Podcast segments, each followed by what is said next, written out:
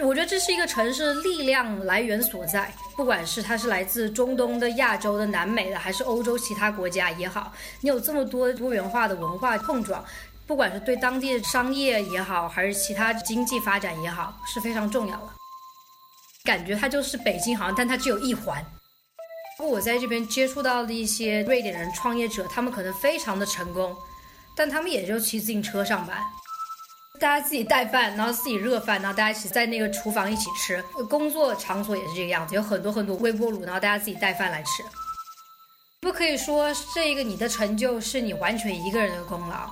那么你是有大家在这里，你有稳定的政府，你得到社会各方面的帮助，你有一个稳定的社会情况，给予了你个体各种的可能性。这里是 Five Lake for Sea。我们邀请生活在世界各地的朋友们，以创作者、设计师、异乡人这三重视角，跨越时区来沟通、分享，并产生碰撞。话题围绕但不限于海外生活、技术和艺术，希望能带给你来自五湖四海的陪伴和故事。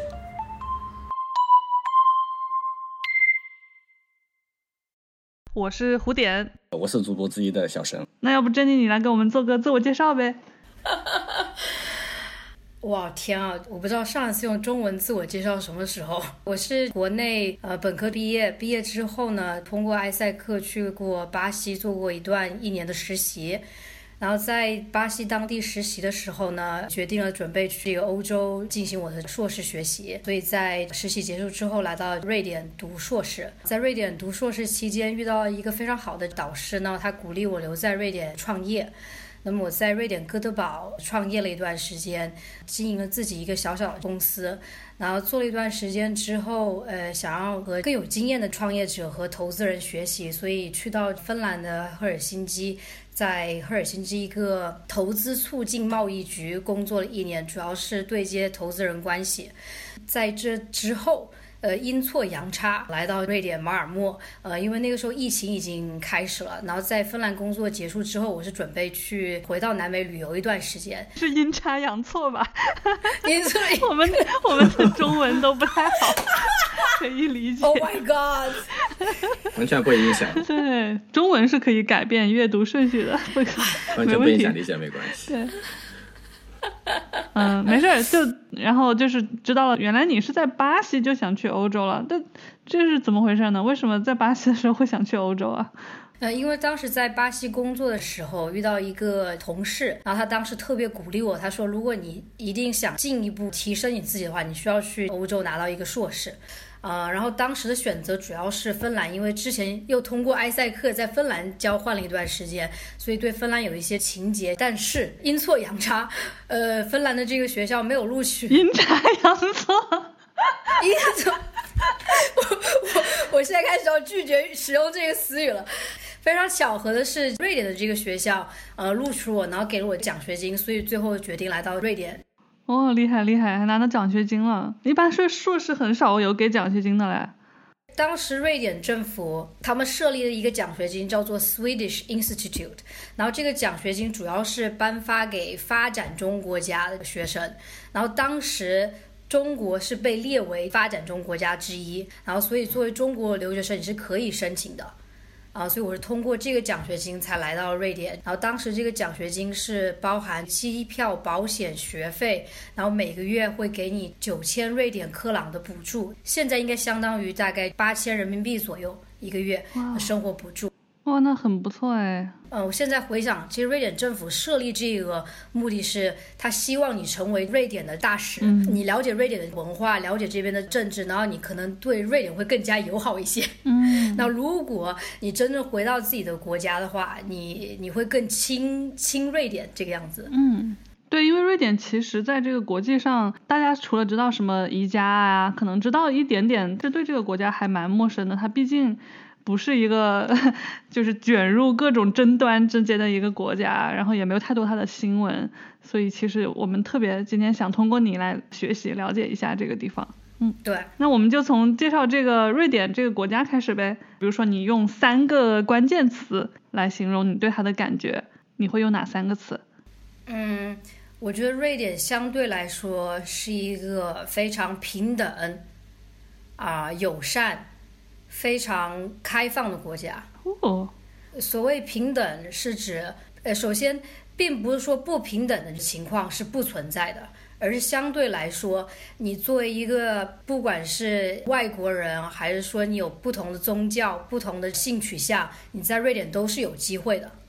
呃，所谓的友善，就是瑞典人相对来说，可能不是像南美人如此的热情奔放，他们通常来说都是对人非常友善的。然后所谓的开放是指，主要讲他的工作环境是非常的，中文该用什么词？就是非常的呃 flat，特别贫瘠的这么一个工作环境，就是上下级的关系会比较淡，嗯。对，然后当然我说这三点不是绝对的，嗯，只是说相对来说，这是我一个基本印象。嗯，那你现在在哪个城市生活呀？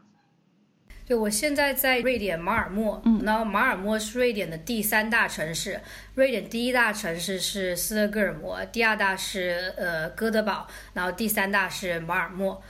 马尔默这个城市大约是三十四、三十五万这个人口这个样子，很少，其实。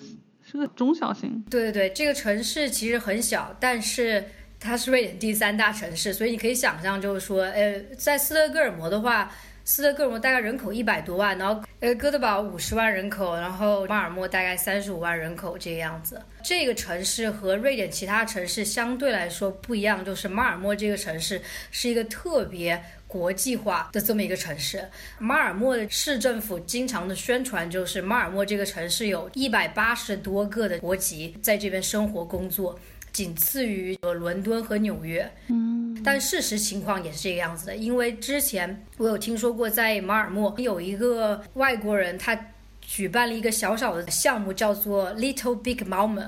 收集一下所有在马尔默的这个外国人，然后最后好像是只有一两个国家的人，他无法邀请到或者说是寻找到在马尔默居住。嗯，对，这个这个马尔默大概的一个印象，可以说是 diversity，就是就是多样性非常好，因为有世界各地的人都在这儿，而不是说只有一个种族，然后你在那里面会有一种很外人的感觉。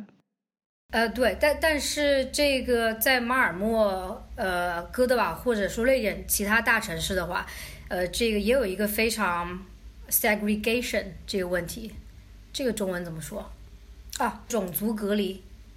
对，即使马尔默这个城市非常多元化，但是它依旧面临这个种族隔离的这么一个情况。因为在马尔默有一部分的地区是大家认为的这个相对比较危险的地方，因为那个地区可能有非常多移民问题。但是我觉得，至少在我的平时生活工作来看，马尔默多元性这是这个城市的一个，我觉得我觉得这是一个城市力量来源所在。正因为你有这么一个多元化这个背景的城市，不管是它是来自中东的、亚洲的、南美的，还是欧洲其他国家也好，你有这么多多元化的文化碰撞，不管是对当地的商业也好，还是其他经济发展也好，是非常重要的。很有意思，那他们本地人反而就没有那么多了，因为我以前以为的说是北欧的人很有一种说法还是挺排外的，那他这边全都是外地人，那他没得排了。嗯，我觉得马尔默这个城市可能稍微有点特殊，是因为当时二零一五年呃瑞典难民潮，所以有很多海外的这个难民也好，或者说移民也好，他们来到马尔默，因为这个地方有很多难民和移民，然后就会有更多人愿意来到这个地方，有点像国内的深圳。就会有很多这个外界人口，很多我接触的瑞典人，他们可以告诉你，就是说马尔默不是像瑞典的任何一个城市，呃，因为这个城市你可能去到了一些市中心的地方，它可能很多的这个招牌店全都是阿拉伯语，呃，因为他们有很多中东人，这个是我觉得这个是很有意思的。那因为它带来不同的饮食习惯也好，呃，然后同时又会很多这个二界移民，至少我看到的数据。大概是说，马尔默百分之五十还是百分之多少的人口是在三十五岁以下，是一个非常年轻的城市，然后有很多外来人口。有那么多外籍的人在这个地方，和他们平平等开放有什么因果关系吗？我觉得在这边生活的瑞典当地人是非常开放的。因为，因为当你有机会去接触这么多外地人的话，你会去除你的很多先有的一些偏见。很多在瑞典瑞典人，但是他可能在海外已经生活多年，他要回到瑞典的时候，他会选择来马尔默居住，因为他不想要去到一个非常瑞典瑞典的城市。然后他可以他可以在瑞典，但是同时体验这种不同的文化，那他会选择来这个马尔默。所以很难说到底是哪一个因素造成哪一个结果，很难说得清楚。嗯，那马尔默这边他大家是说英文比较多呢，还是说这个瑞典语比较多？呃，首先那肯定是瑞典语，对，瑞典语，然后其次是阿拉伯语，然后再其次应该是英文。嗯，就是包，因为呃，像我刚刚说，有很多移民来自中东国家，包括你要像看移民局的网站，包括一些税务局的网站，一些政府型的这种网站，很多都是瑞典语和阿拉伯文，当然它也会有英文的这个选择。但是如果是你说在工作环境，像我工作的环境都是一些创投圈，那么主要是以英文为主。然后，但是并不是说每一个人都非常舒适能够使用英文。就是虽然说在我们报道上你可以看到这个北欧人是非常英文普及率是非常高的，嗯，但是真正到了这个工作环境的时候，他们还是更倾向于说瑞典语，而不是说英文。当然，这个也要看公司。所以你瑞典语说的好吗？呃呃，我还没有认真学习瑞典语。真的啊？啊，但是你都来这么久了。我是属于这个少数在瑞典。找到工作，在这边工作，但是并没有说的非常流利的瑞典语的这么一部分人。就，我的主要的工作语言还是英文。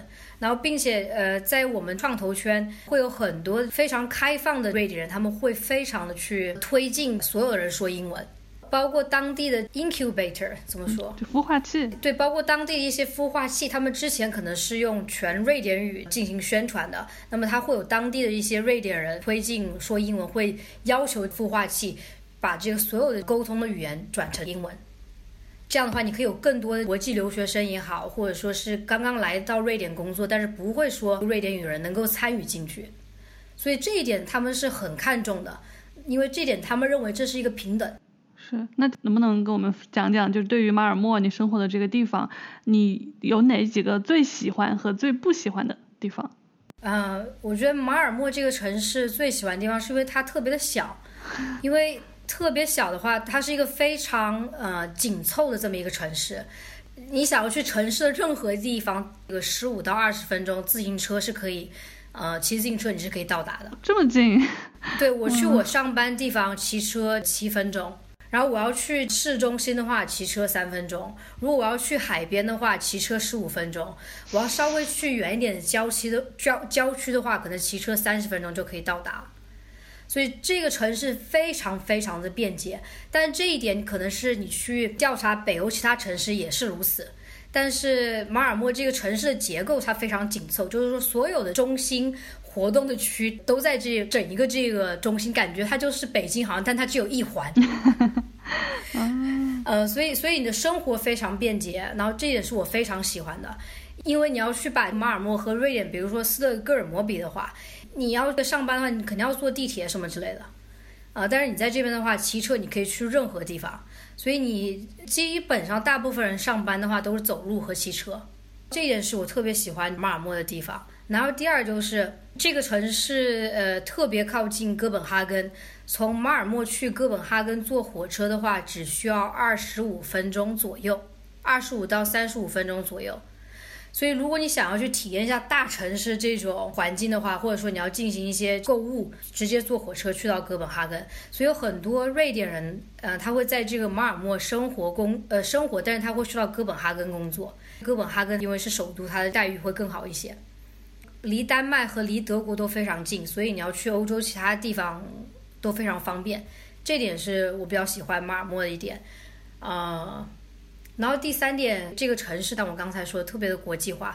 和我之前，因为我在北欧有不同城市生活过，呃，包括赫尔辛基，呃，芬兰北部的奥鲁，然后瑞典的林雪平、林雪平、雍雪平，然后哥德堡。这些城市生活之后，我觉得这个马尔默特别特别，你可以接触到不一样的人，不管他是来自南美的、中东的、亚洲的，啊，还有欧洲其他国家的，呃，我主要是指在创投圈工作人。嗯，肯定也有缺点吧？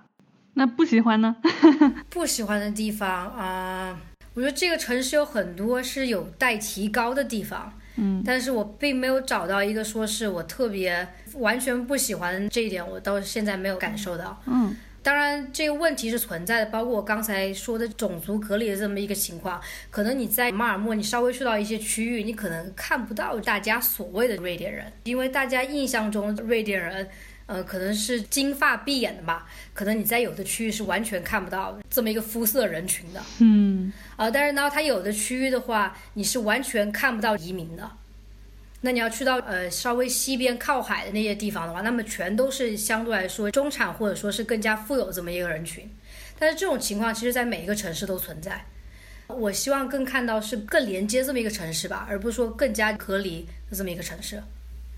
这个可能还是因为人的天性，还是更喜欢这种跟自己相似的人，然后包括他们的文化、吃喝这种东西，可能会更加的有自己的一个 community，就是他自己的一个社群，所以。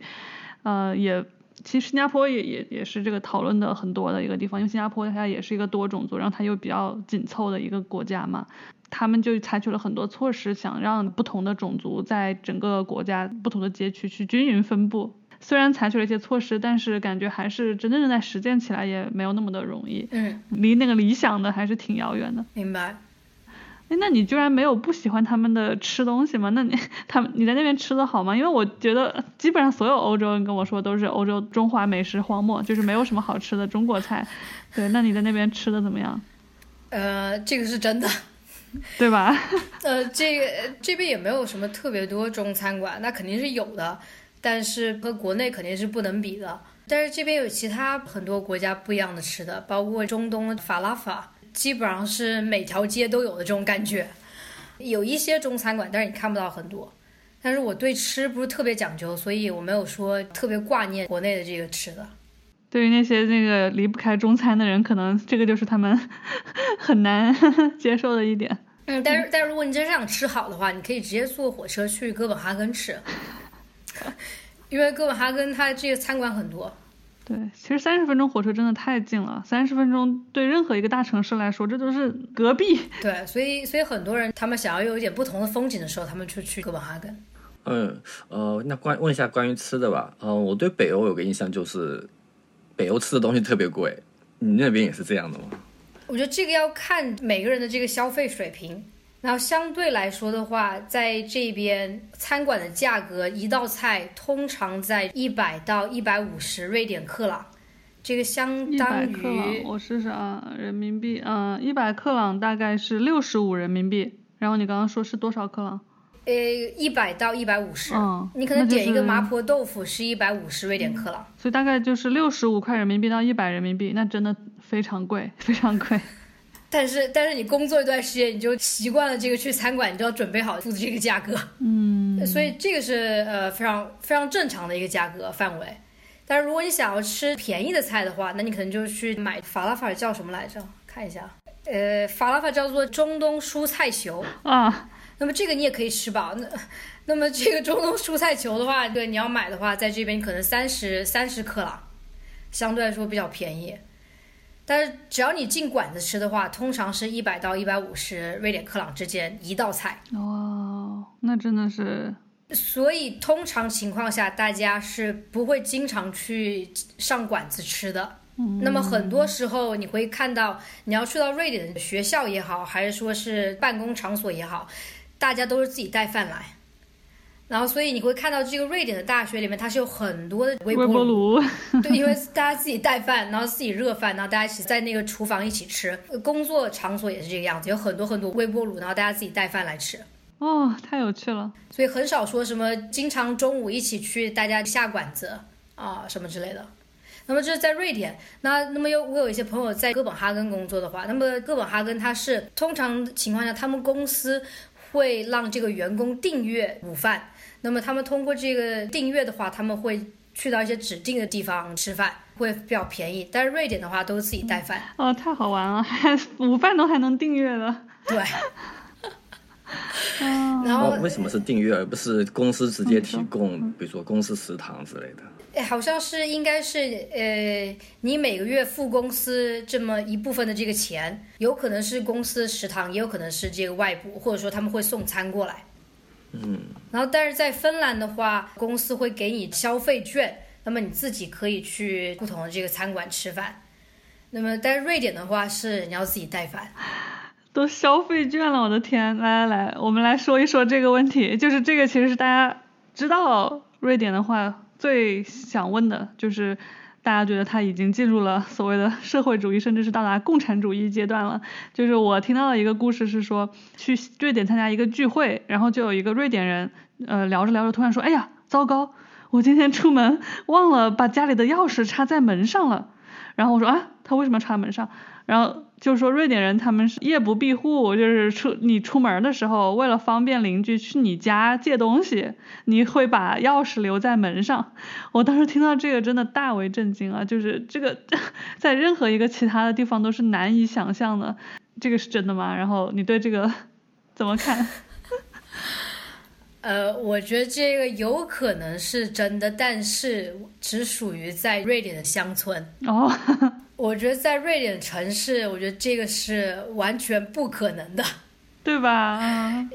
原因是当我是学生的时候，在瑞典最普遍的一个事情就是自行车被偷。嗯，我相信每一个来瑞典留学的中国人都会有经历过自行车被盗的这么一个情况。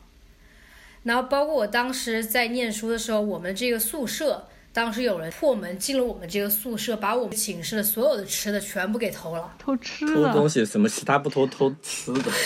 就所有这个比较这个有价值的这个食物，呃，锅呀什么之类的和食物啊、肉啊什么这些全被偷了。然后，包括最近我们开会创业的会议，然后有一个女生就在我们这个孵化器啊，然后那个女生这个包也被偷了。然后就是全都是创投圈那么人嘛，然后但是有人怎么讲，sneak sneak into the venue 怎么就是有人有人混进来了，对对，有人混进来把他东西给偷了，所以你说夜不闭户，我觉得这个在城市里面是完全不可能的，夸张了。但是你说这个邻居之间非常友好，这个是很有可能的。对，然后这一点是呃，我觉得在瑞典是一个非常有意思的现象，就是瑞典很大部分的公寓它都是有自己的 association。那么，所以你在瑞典买房的话，你不是说你买了这个房子，而是你买了这个 association 的一部分的这么一个股份，然后你在这边有居住权，然后你是每个月要交一些一点的物业费这个样子。这个物业管理中心吧，这么说，他会经常举办一些活动，把邻居都聚在一起，包括上一周我们住的这个小区举办了一个所有的邻居的聚会。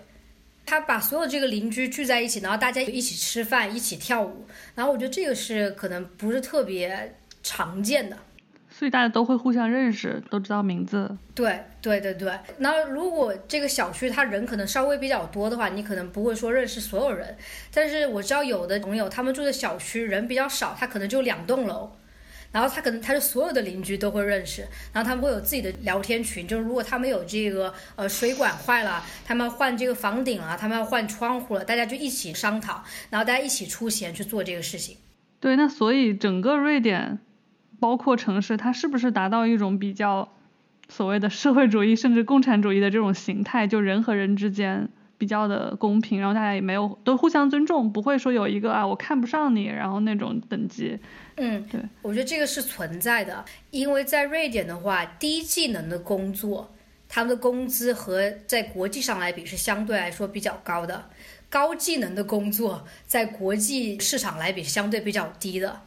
所以，如果你是说你是做清洁的话，你是有基本的工资去保护你的。但是，并不是说瑞典有法律规定你必须要有基本的工资，而是瑞典有非常强大的工会，他会去和呃一些大的公司去协商，确保这些工作人他能拿到一个最基本合适的工资。但是，但是你要在创投圈工作的话，这些高技能的工作，你要和美国或者加拿大这些或者澳大利亚这些同样的发达国家来比的话，他们的工资在瑞典工资是非常低的。对啊，那怎么吸引他们来呢？呃，我觉得吸引他们来是因为在瑞典的话，这些高技能的工作虽然说这个工资在国际市场上并不是最高的。但是你的生活的开销并没有那么高，你的生活的环境会更好一些。你不会说是每一天花一个小时在 subway 去上班什么之类的，你去哪都可以骑自行车。然后你你的小孩上学的话，你是免费的。同时，好像之后可能会聊到这个问题，就是说，如果你要休产假的话，一年的产假是没有任何问题的，包括母亲可以休产假，父亲也可以休产假。医疗上它有它有存在它的问题，但是大部分情况下，这个医疗都是免费的。所以即使你的工资可能和其他发达国家来比的话没有那么高，但是你的开销也没有那么高。对，三座大山已经移掉两座了，教育和医疗。嗯，对，就是共产主义。所以，哎，对我不能说他们达到共产主义，但是他们真的有在呃，不管是政策不同的政策来帮助大家能够达到一个更平等的这么一个状态。那那听上去好像瑞典非常适合怎么讲养老，或者说生孩子。嗯，对，特别适合过日子。对，我觉得在瑞典啊。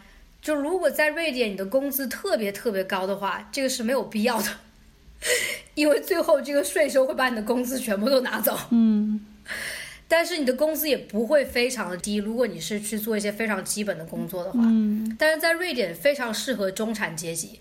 就是两夫妻你都这个工作，然后你的工资都是相对来说是 OK 的话，呃，在斯德哥尔摩可能会稍微更加困难一些，因为斯德哥尔摩房价更高。那你可能在瑞典其他城市，你是有可能贷款买到一个呃适合居住的这么一个公寓，然后你的生活都比较便捷，然后你想要休假很多的休假什么之类的，所以非常适合的生活居住，很少有情况会老板说强烈要求你加班什么之类的。呃，最多情况是老板会跟你说，请你多休假一些，这就让人挺难理解。就是说，那都已经达到平等到这个地步，比如说，那呃，我我觉得啊，我学了这么多年啊，然后寒窗苦读，我搞了个这个技能，那人家清洁工比我赚的可能还差不多，或者跟我一样多，那这样不会让大家觉得就是没有动力去上进吗？对，我觉得这个是一个非常有意思的问题，因为我和瑞典人有讨论过这个问题。那么这就回到呃瑞典这个拉贡这么一个文化，就是不需要太多，也不需要太少，刚刚正好。这个也需要看每个人的工作种类。你要是在瑞典的创业者的话，他们也是非常上进的。但是大部分瑞典朝九晚五上班的这种工作的话，没有说是每个人会非常非常拼命，他们可能上班把自己分内的事情做好了。呃，那么这就可以了。那他们跟他们的精神生活，就是那他们干嘛呢？就是他只是分内做好，然后他其他时间在干什么呢？呃，陪伴家人。但是你要想想，正因为他们有这个时间去陪伴他的家人，那么他们的精神状态会更好。所以他们当他们去工作的时候，他会更加有效率，而不是说你这个每天工作十二个小时，你非常非常感觉有压力，呃，甚至说到一种非常极端的状态的话。那你既会影响到你的和家人相处的时间，那么你可能在工作上也会影响到你工作上的表现。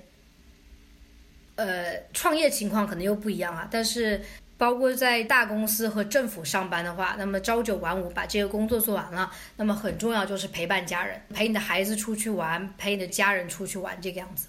对，我觉得很有趣的一点就是我在。东亚这个都会看到，就大家很渴望一个东西叫做暴富，就是渴望自己突然变得超级有钱，然后做人上人。对，但是我感觉在瑞典，如果你很有钱，你反而都交税了，那就不划算。所以就是在瑞典，可能大家没有这种想暴富的这种想法，是这样吗？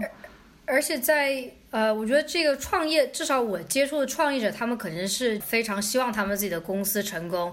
能够去呃，有可能自己的公司被进行收购，或者说是这个 IPO，但是你说大部分在这种大公司和政府部门工作的人的话，很少看到他们有说什么巨大的野心，我要去赚个几百万，这个不是他们追求的，追求的是生活与工作的平等，一个有质量的生活，并且同时能够和家人相处。那同时，刚才提到就是说，真正在瑞典的富人的话，如果他们真正去炫富的话，这个在瑞典是非常被看不起的。呃，这个可能也回到呃瑞典这个拉贡这么一个这种，我可能发音不是特别标准啊。这个瑞典这么一个文化，就是说，如果你特别的有钱，那你走哪的话都要炫耀自己特别成功的话，这一点是让大家会觉得非常恶心，会被吐槽，会觉得非常被看不起的这么一个行为。被鼓励的行为就是说，哎，我我特别有钱，但是但其实我我没有你这个说这么好，嗯，我是一个非常普通人这个样子。所以包括我在这边接触到的一些瑞典人创业者，他们可能非常的成功，但他们也就骑自行车上班。平时跟他们开会的话，他们非常谦虚，不是说这种你看不到他们穿这种特别呃名牌名牌衣服、名牌包包这种很少看到。我觉得真正在瑞典特别富有的人，你可以看到他们穿着打扮都是非常平常的。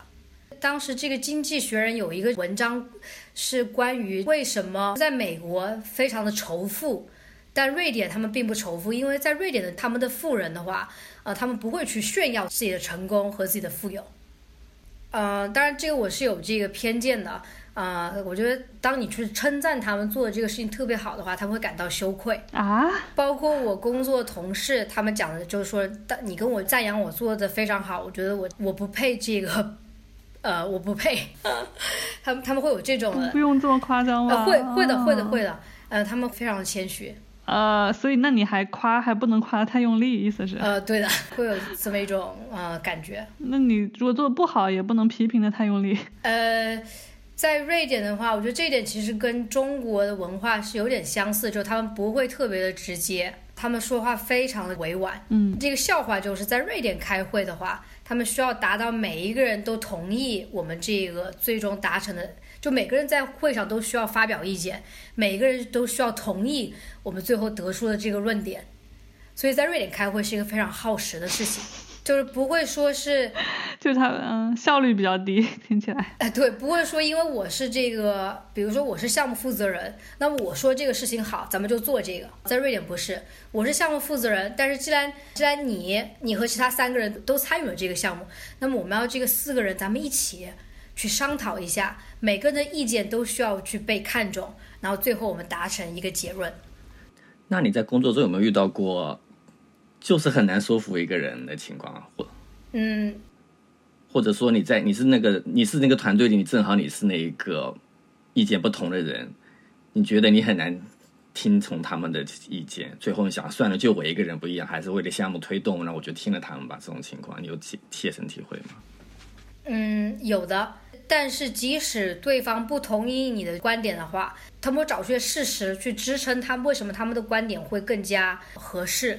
而不是说会直接，因为他们可能是，即使他们更加的 senior，他们不会用这个来去推翻你的观点，而他们也需要去找出事实来证明，哎，我说的这个东西可能更加啊符合我们这个项目，不会说是我是老板，所以你就要听我的，这个是很少会发生的事情。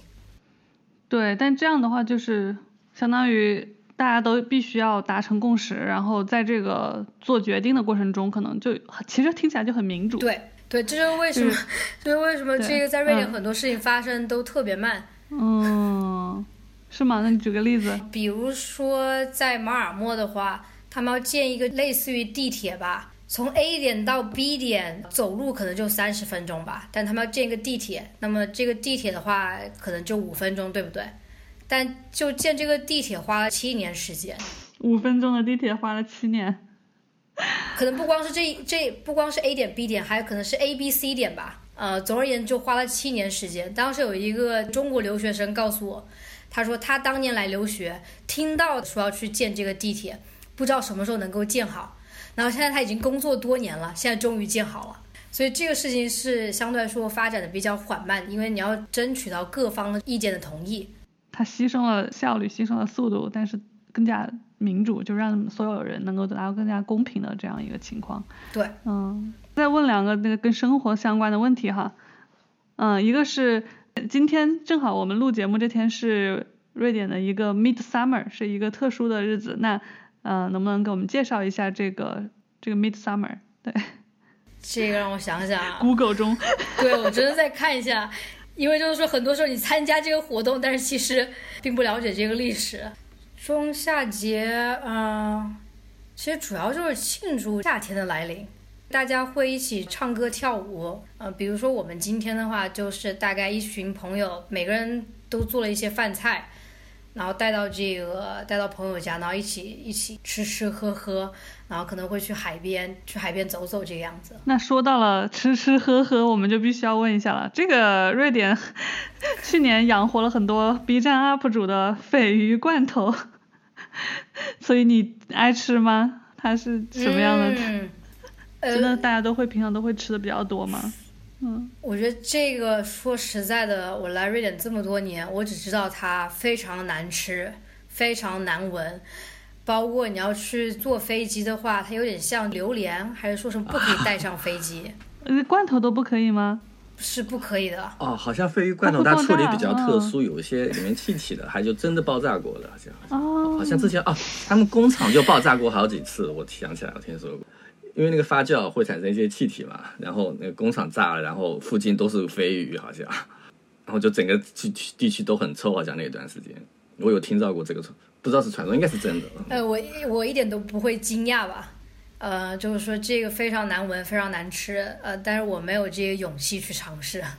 哦，你都没吃过这个，就所以你们今天带菜去也不会有人带这个东西去。如果有人带这个的话，我会跟他 unfriend，我们不需要再见面了，因为它的这个气味特别难闻。但是有的人觉得不是特别难闻，但是其实我觉得挺恶心的，因为我们之前有室友，他有在这个寝室里打开过这个，他有征求你们同意吗？呃，并没有，一个一个恶作剧。这也是瑞典一个比较奇怪的这个食物，然后。相对于国内来比的话，瑞典没有特别多那种奇奇怪怪的食物，但是他们有一些，比如说，呃，瑞典北部他们会吃这个麋麋鹿的这个肉，啊，然后他们会吃这个，啊，叫做 blood pudding。在瑞典的话，这个菜不常见啊，但是至少他有的人会会吃，那么它是猪血。啊，混在 pudding 里面做成那道菜，嗯哦，但并不常见，呃，我没有尝过。猪血很好吃的，我们湖南还有猪血丸子呢。所以你到时候可以过来尝一尝血布丁，嗯，别的就很正常了，没有什么特别特殊的。那么可能特别常见的一道菜就是瑞典的肉丸吧，你可能在宜家有吃过。OK，嗯，这个是比较传统食物，土豆和肉丸。对，那都说到宜家了，正好想问问，就是瑞典人也用宜家吗？用，啊，我觉得这个是瑞典中产阶级必选之店，嗯，因为它特别便宜。呃，比如说你要厨房装修的话，宜家它有整一套厨房，你直接在宜家买，然后它会帮你装修好这个样子，啊，我觉得是非常常见的。但是我觉得稍微如果你更加富有一些的话，那么你可能不会去选择宜家。这种比较大众的选择，你可能会去这种呃专门的设计师设计的这种家具，但是每一次去宜家的话都是爆满。在宜这边的瑞典宜家实在是太便宜了，你要去那边买吃的，就土豆、肉丸，然后蔬菜、甜点，你可能一起都不到一百瑞典克朗，哇，可能六七十瑞典克朗，你就可以吃到完整这么一道菜吧。哦，这五十块人民币以内。嗯，那真的很对。然后在宜家这边入口的话，他经常会卖香肠，那么香肠可能五六块钱人民币左右，然后冰淇淋五六块钱人民币左右，非常非常便宜。有点像这个北美的 Costco 大卖场，然后就一家人拿个巨大的车，然后过去买买买，就是就是一个便宜。对对对对对。所以所以瑞典人是用宜家的。啊，宜家对于瑞典人来说有什么特别的意义吗？他们会特别喜欢，因为这是我们国有的品牌，所以我们特别喜欢宜家有这种心情嘛。比如说，我觉得瑞典人对宜家的印象就是价格便宜，质量一般。呃，有没有像这种把他们相对这种国宝一样这种去对待的这种产这种这种品牌的感觉？我觉得是没有的。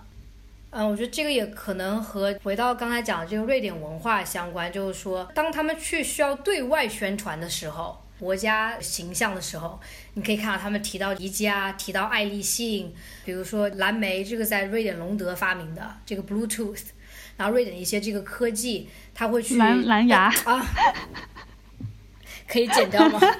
没事没事，我觉得很可爱，蓝莓。没事，我们来把你的中文好好复习一下。我对我自己已经无语了，呃，你所以你平常工作根本不讲中文，对不对？完全不讲中文，这个是我最长时间的中文了。哦，厉害了，那你其实讲讲的挺好的，讲的不差的。嗯，你要平时跟家人聊天，你不会谈谈到这个工作上的事情。蓝莓，好，我们继续蓝蓝蓝蓝牙。就就瑞典对外宣传的时候，他会非常强调爱立信、宜家，还有一些瑞典各大品牌，包括这个瑞典隆德发明的这个蓝牙等等等等。但是在瑞典本地的话，我并没有看到瑞典人他们会有这种非常情节，哇，这个是我们瑞典的产品，呃，这个很少看到。很有可能是因为他们是一个非常不会去大肆宣扬自己的成就的这么一个民族，低调，非常低调。你很少看到平时工作他们会非常去炫耀自己的成功。这个瑞典有一个非常著名的影星，然后他当时在好莱坞呃说口秀上进行采访，嗯。然后他说他被提名，没事，瑞脱脱脱口秀。Oh my god！嗯，呃，这个这个明星在脱口秀进行采访。然后当时他就讲到这么一个事情，他说他被提名了很多这种各种奖项，他在家里有很多很多奖杯奖牌，然后他每次有朋友来拜拜访的时候，他就恨不得把这些奖牌全部都藏起来，因为他觉得这个让他让他感到非常的羞愧。你为什么要这么显摆？就是只要显摆就被鄙视。对，被你要显摆就被鄙视。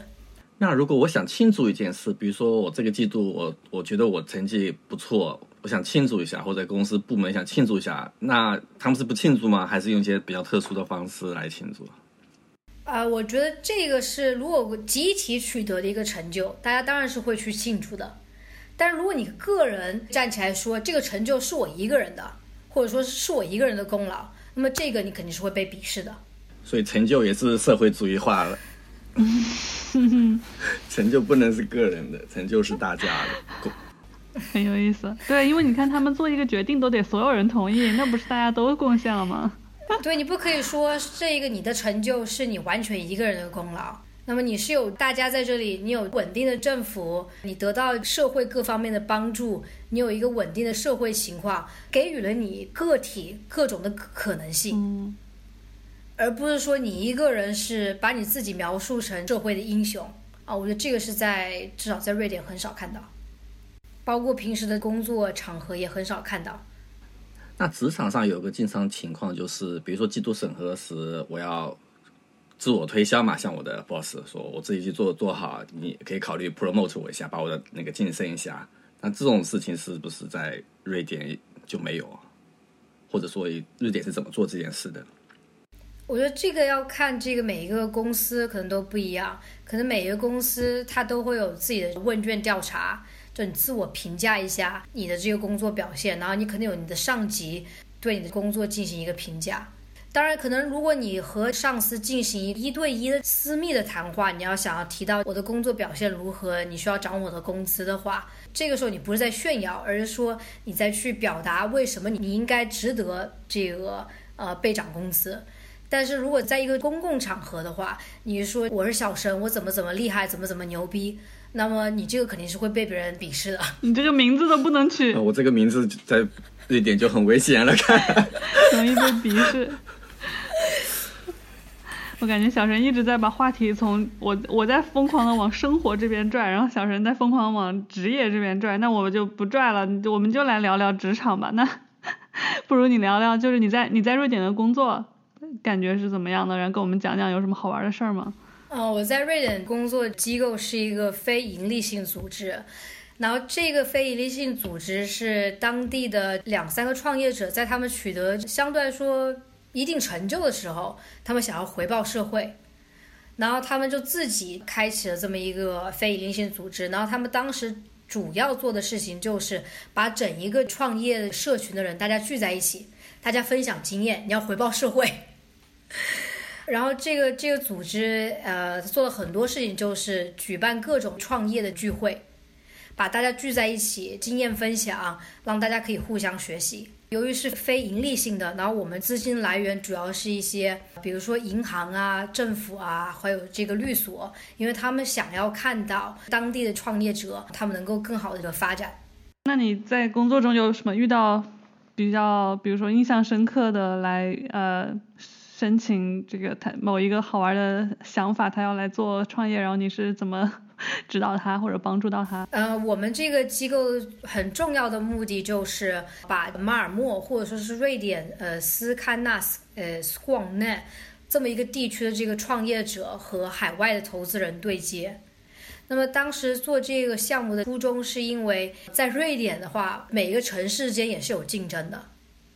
因为斯德哥尔摩把他们自己标榜为北欧的首都，那么当然在马尔默和其他城市，他们是不服这一点的。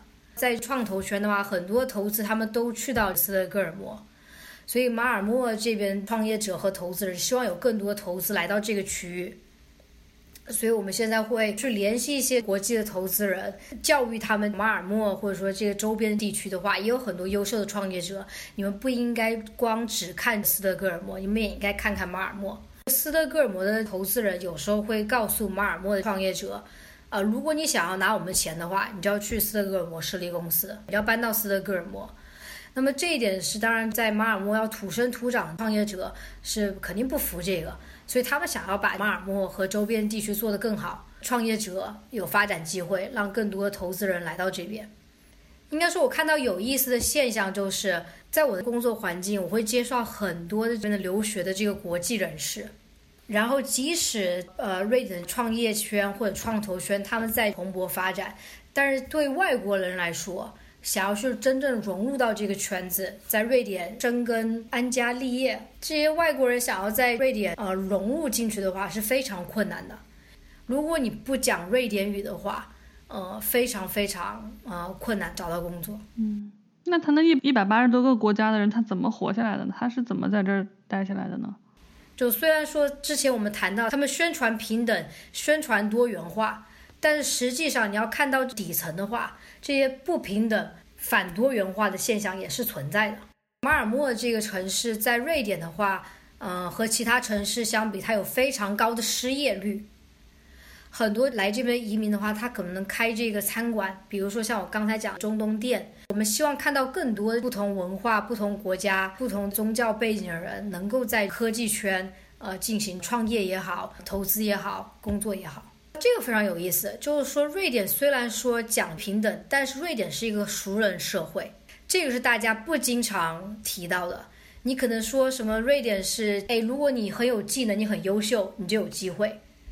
但是你真正拨开它这个沙面，你要看得更看到它的骨髓的话，就瑞典是一个熟人社会。你要认识人，你办事就好办。这个和中国是一样的。怎么讲？有什么例子吗？太多了，太多这样的例子了。比如说你要买车位吧，你要需要去排队。瑞典是很讲排队，但是你要认识某某某负责人的话，哎，你就可以排到第一位。这个是真实的故事啊啊！这不守规矩了，这是。这个是存在的，但是这个并不是说这个非常严重的腐败，只是说我跟你关系好，那我这个让你排前一点，也没有什么特别影响吧。这个是存在的。然后工作方面来讲的话，就是说。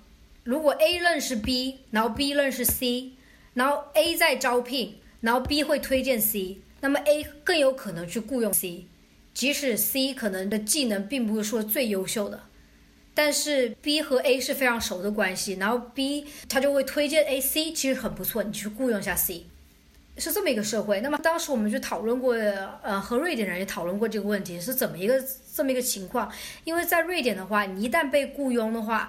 你有非常强大的这个工会保护，并不是说他们不有可能解雇你，而是说要解雇你是非常困难的。嗯，所以对，所以他要真的去找的非，他需要去信任这个被招进的这个人，真的是非常符合的。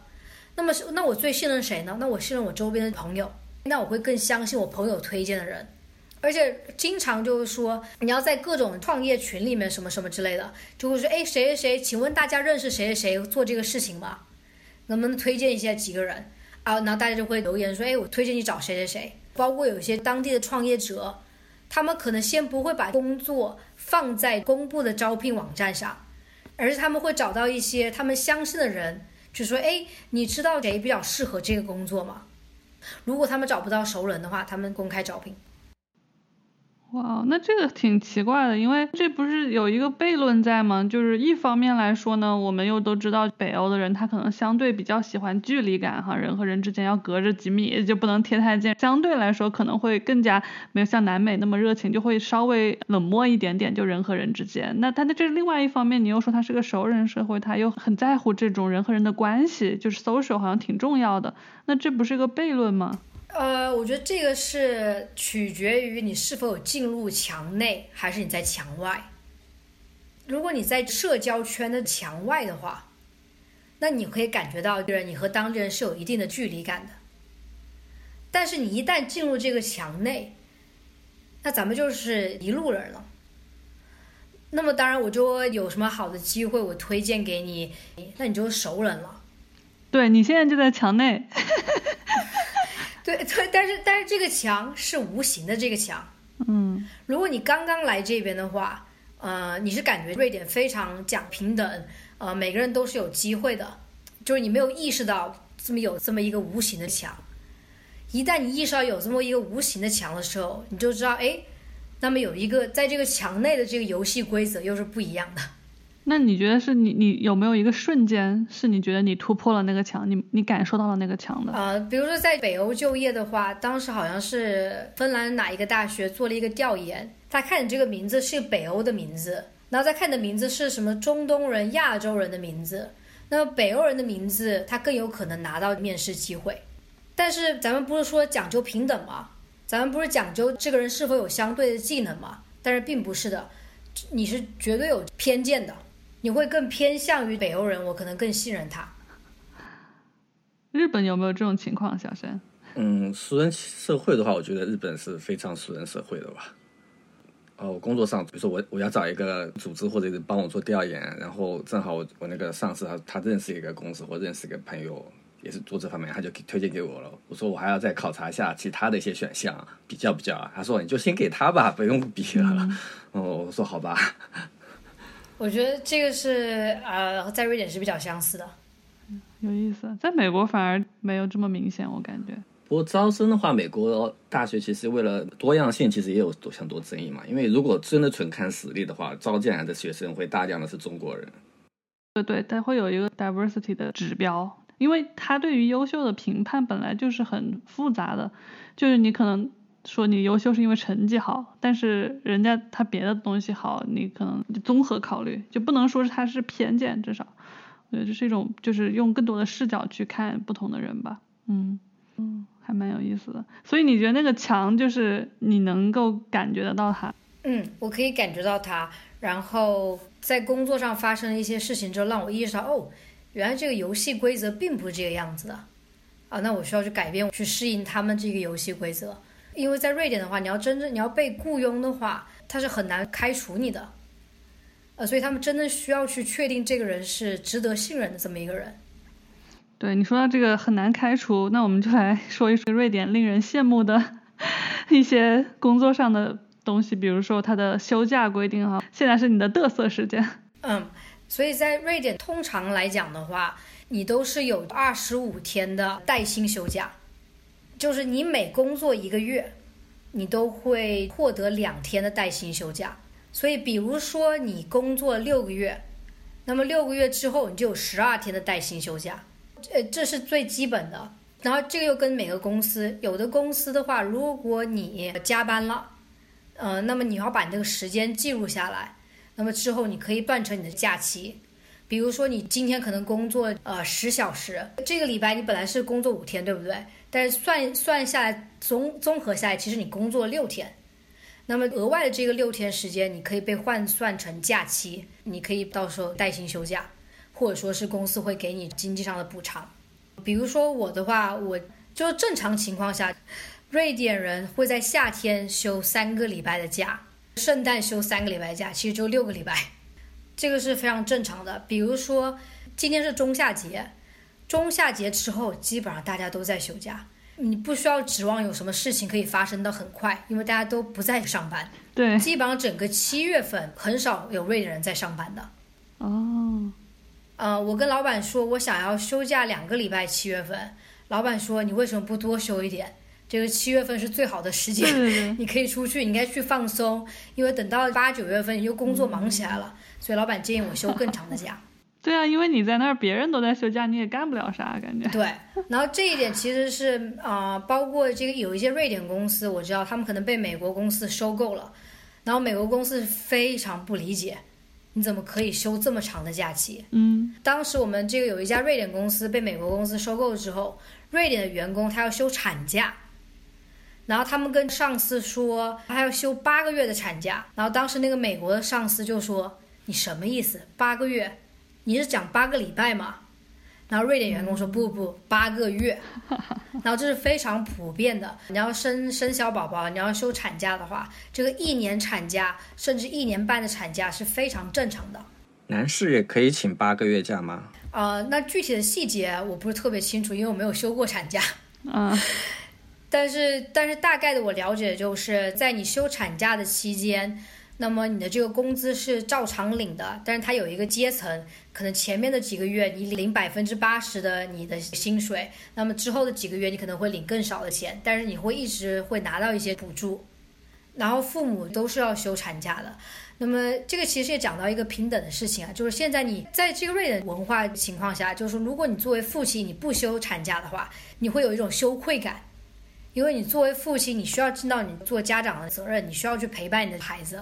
嗯，就是相当于男女平等还是做的挺好的，对吗？对，而不是说有一个非常强烈的说，你作为男性你就一定要拿最高的工资，你必须要拼死拼活工作，你要养家，不是这个样子的。你作为男性，你也需要承担家里的责任，所以你可能在社交媒体上会看到一些瑞典的爸爸推车带着宝宝边喝咖啡边带宝宝出去散步，呃，什么之类的，所以这个是非常常见的。整个瑞典的这个男女平等是不是在其他方面，就是各个方面都能体现出来，是做的比较好的呢？我觉得相对其他国家来比的话，是，呃，应该是做的比较好的。因为，呃，之前美国去世大法官 Ruth Ginsburg 还是啥的，嗯哼，他当时就来瑞典隆德大学学习了一年的，好像是性别学。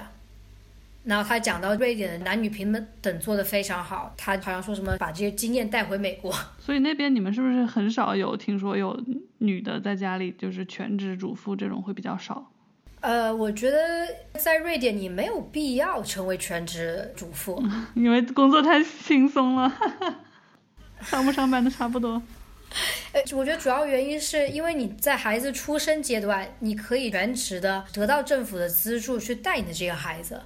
然后等你真正要去上班的时候，你的丈夫会和你平等分担家庭的责任，并不是说你要一个人承担做饭、清洁所有的工作。瑞典男性他也会承担这个责任，然后这个是非常非常正常的。在一个瑞典的工作，它是非常人性化的。比如说你下午四点钟你要去接小孩，没有老板说你不可以去四点钟接小孩，所以大部分的北欧公司它的工作时间是相对来说比较弹性的。就如果你要四点钟下班接小孩，没有人说什么不可以，你一定要工作到六七点钟以后，没有人敢做这个事情。我们有时候邀请一些创业者，比如说瑞典男性，他可能要参加活动，他们会强调晚上的活动可能不合适，因为我老婆邀请要求我回家吃饭，他们非常强调这一点。就算没有孩子，如果有个老公不分担家务的话，我感觉他们也会在。觉得难为情，对吧？对，而且我觉得很多瑞典男性他们会非常开心成为家庭家庭主男。我不知道有没有这么一个词啊？有家庭主夫。哦，家庭主夫，对对，他们很愿意自己在家带小孩。补充一点的就是，瑞典的话，它有失业保障金，我觉得这个是比较普遍的吧。对，还有一个就是保险，如果你真的被炒的话，保险会支付你百分之八十的工资。嗯，所以我觉得这一点是非常好的。那么，尤其是如果你想要离开你现有的工工作，然后你想要去创业的话，它有很多这种，不是说几百万、几百万你可以申请，但是它至少有个几十万可以让你去缓冲一段时间，你可以申请。嗯，就它让你的整个人的生活的 risk，就是那种风险变得很低，你不用太过于担忧你的基本的吃吃喝住，就是这种基本生存，它是尽量去保障你的。这样人就会少一些焦虑，对对，然后去做去做一些更加有创造性的事情。对，所以你你自己感觉在创业公司这种孵化器什么的，你你感觉就是它整个社会它这种创造性的氛围是很强的吗？嗯，我觉得是的，就是你没有压力说你一定要成为班上成绩最好的。你也没有说压力，说你一定要去到名牌大学，因为瑞典就只只有这么一两个名牌大学。你也没有说什么巨大压力，说你一定要成为什么顶尖人士，啊，因为在这个他们没有这个教育理念，说你一定要成为最最最优秀的。当然这个有利有弊哈，但是至少他把你的基本生活保障，在你学业结束之后，应该是不会有太大问题的。你有更多可能性去。去去想象，做点这个不一样的事情。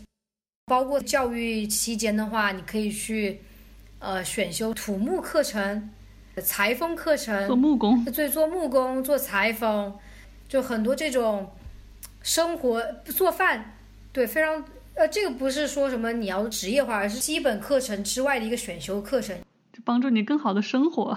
对，而不是说单一性的以学业为主。嗯，好，那工作方面我们就。你看还有没有？没有就就跳到那个航海了，你激动的聊航海。来来来，我看到你朋友圈里面有发说在最近在航海，能不能跟我们聊一聊？这个是最近的爱好。马尔默的话，它有 Malmo Sailing Club，那么你可以交费用加入成为他们的会员，然后他们有航海课。你学这个航海课之后呢，你可以去参加航海的比赛。所以我当时去年的夏天的时候，我参加他们航海课。然后之后参加一个航海的小小的比赛，然后我们还做的挺好吧。呃，马尔默这边靠海，所以有很多很多海上运动，包括 windsurfing，嗯，然后 sailing，他们也有 free diving，基本上有意思的水上运动这边都有。对，那你航海课都学啥呀？航海课？比如说怎么去，这个船是没有发动机的，靠风了。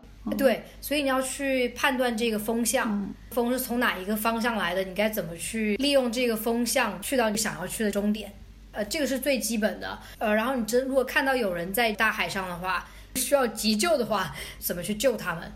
然后一些基本就是说你怎么去停这个船，回到海港的时候，你该怎么去呃有效停这个船？然后你怎么去和团队上航海成员们合作？因为比如说你可能有一个人。看到这个方向，你可能有一个人在背后去转方向，那么你还有可能一两个人去把船帆放起来，哎，调船帆这种，然后怎么去协作这个样子，啊，这个还挺有意思的。我的航海都是在那个 One Piece 里看的，海贼王，就还是挺浪漫的一个事情。对，是北欧是不是大家都擅长这个航海？嗯，就，因为很多城市都靠海，你去到很多城市，它有自己的海港，大家都会有自己的船。我觉得这个也是一个中产阶级的活动。很多人他们可能自己买了车，下一步就买船。嗯，夏天的时候他们可能自己开船从瑞典航海到芬兰，比如说。哦，那这不用申请什么开车，你还得过对吧？你开船也得申请一些东西是吧？对，你也需要你需要有驾照去进行航海。一个船大概多少钱？嗯，这个要看，呃，可能几万块钱二手的是可以买到的。瑞典克朗可能五到十万，哎，那很便宜啊。你想一顿饭就是一百，对对，你少吃一百顿就是一艘船哈。对，你要去维护那个船嘛，对不对？那这个就有其他费用了。冬天的话，你可能不可以停在这个港口，你要停在其他地方，你得付费。夏天来，你把这个船带到海港，你要去进行一些维修，这就是不各种各样的费用。然后，如果你要去其他地方的话，你有你有停船费嘛？所以买买这个船不贵，但是你你得有你有你得有这个钱去养这个船。以前看过一些，就是说富航没钱了就先卖游艇，因为游艇真的很贵什么的，油费就很贵，好像嗯啊，我想问一下船位的事情，这个船位是像车位一样可以我买下来一直停的吗？还是只属于国家所有，每个人都只能租啊？停在那儿就是烧钱，呃，这个应该也是根据每一个俱乐部，就是它每一个海港，它有自己的航海俱乐部。然后如果你是他们的成员的话，买停船位，你要你要排队的话，你可以才可以买到这个船位。所以这个时候你就要认识熟人了，又是熟人，又 call back 了。那买的船一般会多大？两人？两人份、四人份，这个要看看。如果你买一个这种特别小的这种船的话，啊，你可能一个人，对吧？就是叫做 dingy，就是你自己出去平时玩一玩。但是你稍微稍微大点的船的话，嗯，至少五六个人在里面是没有任何问题的。哇，我觉得应该是比较正常的这么一个船。你看到船的这上面嘛？你上面可能是驾驶区域，对不对？但是你走下去的话，你还整个这个船的这个区域，你可以坐在里面。至少这个四五个人、五六个人是没有什么问题的。对，哎，那今天我们聊了挺多东西，就你你觉得还有没有什么比较想分享，然后比较有趣的事情在那边经历过？嗯，主要是这边人相对来说比较有距离感。嗯，但是在瑞典生活一段时间之后，尤其是在芬兰生活一段时间之后，我才发现其实瑞典人是没有距离感的，芬兰人才真正有距离感，哦，OK OK，这两个地方他们不是相邻吗？但差的很大吗？差别非常大，非常非常之大。哦，他们的语言也完全完全不一样，然后文化各方面有相似之处，但是完全不一样。瑞典人更加的开放，喜欢聊天，喜欢瞎扯，跟你一些事情。如果是一些陌生人的话，跟你搭讪，啊、聊一聊天什么之类的。然后芬兰人更加的拘谨，啊、更加沉默。当然，这个是一个非常概括的一个偏见。然后芬兰人相对来说没有那么时尚，真的。你要在斯德哥尔摩，你要去斯德哥尔摩，你看一下大家的穿着打扮，然后你再去看赫尔辛基，你觉得大家穿的比较平淡无奇。但你要在瑞典的话，大家就穿的更加时尚这个样子。然后丹麦人很喜欢嘲讽瑞典人，他们就很喜欢互相嘲讽。瑞典和丹麦有很长一段时间都在打仗。瑞典曾经是丹麦王国一部分，然后好像丹麦也失去了一部分领土到瑞典。然后瑞典人会开玩笑说他们不信任丹麦人，因为丹麦人做生意非常的奸诈狡猾。呃，就这种一些一些这种偏见，嗯，像德国、法国之间的这种关系，对，有点有点。有点，你说特别让我觉得生活上惊讶的事情，那就是每个人都骑车啊，每个人都骑自行车，啊、当然也有人开车，但大部分人都骑车。可能在哥本哈根会更加激烈一些，就是说，如果这个是骑自行车道，你行人就不应该在那里。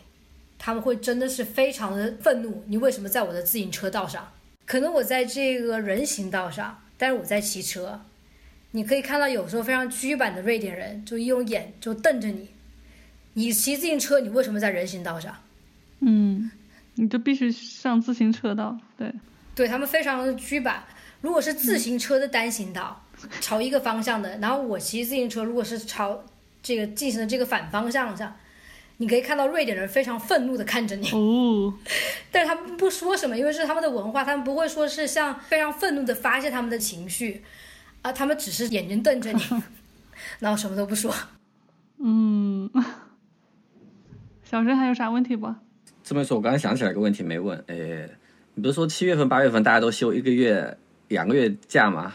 那那一个月是不是就街上都是人，因为大家都休息了？没有，这个时候大家都出了自己的夏天的小屋，夏天的小屋，大家有两个小屋吗？这是这个是比较北欧常见的吧？购买公寓或者房子之后，他们会在森林附近买一个夏天的小屋，可能是靠湖比较隐居的这么一个地方，你可以自己烧柴、劈柴，呃，然后自己装饰自己夏天的小屋，比较特别这种呃隐居山林的感觉。动物森友会呢？哎，对对对，然后大部分七月份的时候，大家都会在夏天的小屋度假。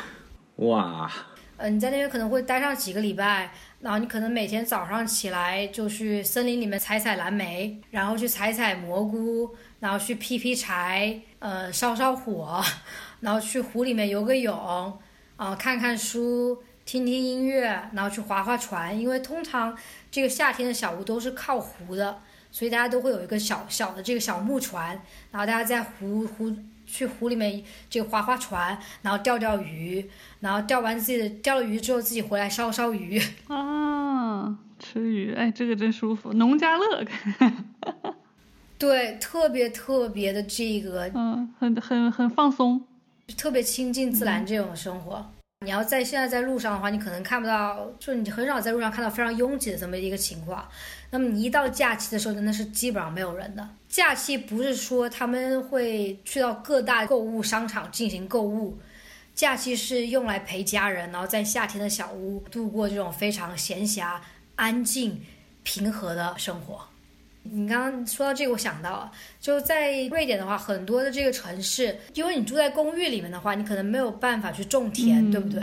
所以你会，种菜，嗯，呃，对，种菜，你会在市区稍微偏一点的地方，你就会买一块专门种菜的小屋。哇哦，好有钱，感觉还买三处房产哈，对，你会买一个种菜的这个小屋，然后这个小屋没有这个暖气什么之类的，只有夏天可以用哦。